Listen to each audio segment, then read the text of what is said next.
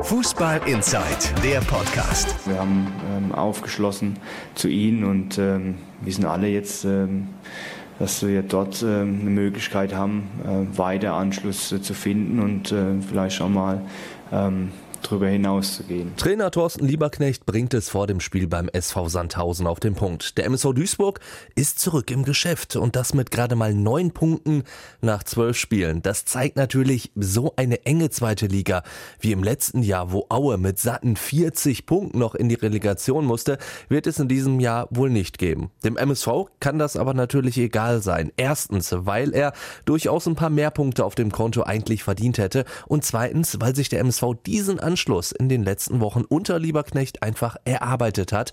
Jetzt muss der MSV aber heute Abend auch richtig da sein. Ja, eindeutig. Also ähm, da ist auch wieder diese Brisanz drin, wie vor jedem Spiel auch. Ja. Du hast jetzt auch die Situation, dass unmittelbar der Tabellen ähm, Nachbar auch äh, zur Brust äh, steht. Und dementsprechend äh, war es für uns jetzt wichtig, in dieser, ähm, in dieser letzten Woche da auch schnell diesen Fokus wieder auf dieses Spiel zu bekommen. Das haben wir mit dem gestrigen ersten Trainingstag dann auch gemacht. Ich glaube, dass die Jungs gleich gemerkt haben, wo wir hinwollen, dass wir nicht an Intensität verlieren, sondern einfach äh, ähm, ja, mit Bescheidenheit äh, dieses nächste Spiel ja, angehen wollen. Ähm, du brauchst dort ähm, natürlich nicht nur im physischen Bereich, du brauchst vor allen Dingen dort äh, im, äh, im taktischen Bereich eine absolute Topleistung an dem Tag, ähm, um gegen Sandhausen dann auch äh, zu deinen drei Punkten zu kommen.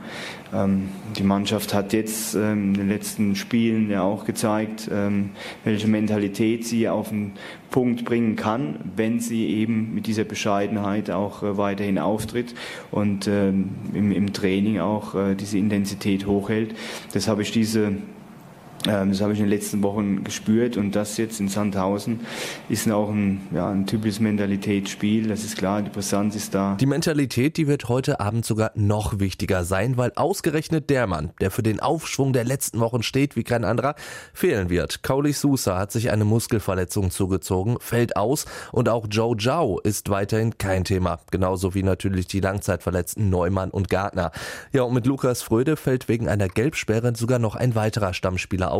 Keine guten Vorzeichen eigentlich, aber Lieberknecht sieht genau darin eine Chance. Das äh, wird uns diese Möglichkeit geben, die ich auch schon immer angedeutet habe, dass äh, eben andere Spieler dann jetzt auch, auch nach der gelben Karte jetzt von, von Lukas, zum Zuge kommen werden und äh, da das äh, tausendprozentige Vertrauen haben, ihre Leistung zu bringen. Mein Credo ist immer eben nicht zu lamentieren, sondern das dann zu bringen, was jeder Trainer macht, andere Jungs zu bringen, die dann die Möglichkeit haben, Gas zu geben an so einem Tag. Und äh, ich glaube, der eine oder andere brennt darauf, das zu zeigen. Aber was wir tun müssen, ist, als Mannschaft müssen wir brennen und weiterhin eine große Gier zeigen. Es wird also echt spannend, wen Lieberknecht da heute aufs Feld schicken wird. Auf der Sechserposition wären Tim Albutat oder Enis Heiri die Kandidaten, wobei Heiri in den letzten Wochen immer wieder von Lieberknecht gelobt wurde. Also der Routinier dürfte so leicht im Vorteil sein.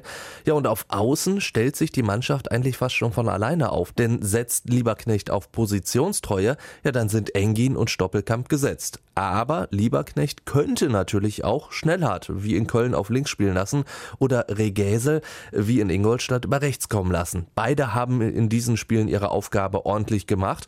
Allerdings würde ich persönlich Schnellhardt doch lieber im Zentrum sehen, wo er wirklich in den letzten Wochen immer öfter gezeigt hat, was er drauf hat und wie wichtig er da für die Mannschaft ist. Möglich wäre aber auch, dass Lieberknecht seine Truppe mit einer komplett anderen Formation auflaufen lässt, also weg von der Raute, denn die ersten Wochen unter Lieberknecht. Die haben gezeigt, taktische Sturheit, wie bei Ilya Gruev, gibt es nicht mehr beim MSV. Lieberknecht hat noch nicht einmal ein Problem damit, während eines Spiels umzustellen, was von den Spielern bis jetzt auch eigentlich immer ganz gut aufgenommen wurde, meint Lukas Fröde. Ja, also ich glaube, System, Taktik und sowas äh, ist ja immer dann auch äh, in der Verantwortung des Trainerteams und der, der, Trainer ähm, im Spiel äh, ja, sieht, dass ein anderes System halt äh, besser passt oder dass wir halt Zugriff brauchen und so irgendwie nicht, äh, nicht, nicht, nicht hinkommen, dann äh, ja, sind wir jetzt auch, obwohl wir erst kurze Zeit zusammenarbeiten, schon in der Lage, denke ich, das dann auch umzusetzen. Ähm, ja, das benötigt natürlich immer so ein bisschen auch Vorbereitung. aber äh, das haben wir, denke ich, im Training dann auch immer ähm, ja, uns erarbeitet und äh, denke, dass wir auch dann die Qualität haben, in der Mannschaft diese Sachen dann äh, ja, umzusetzen, auch kurzfristig. Aber dass wir das können, glaube ich, äh, daran äh, besteht kein Zweifel. Es muss halt, wie gesagt, alles so vorbereitet sein, dass halt auch alle wissen, äh, in welche Richtung das dann gehen soll. Aber wie gesagt, das war äh, in den letzten Spielen, glaube ich, sehr positiv, hat uns oft geholfen. Ähm, und denke, so soll es dann auch sein. Aber letzten Endes ist es natürlich völlig egal, mit welchen Spielern oder mit welcher Taktik der MSV heute aufläuft. Verlieren ist in Sandhausen definitiv verboten. Sonst könnte der Aufschwung der letzten Wochen nämlich erstmal wieder nur zum lauen Lüftchen werden.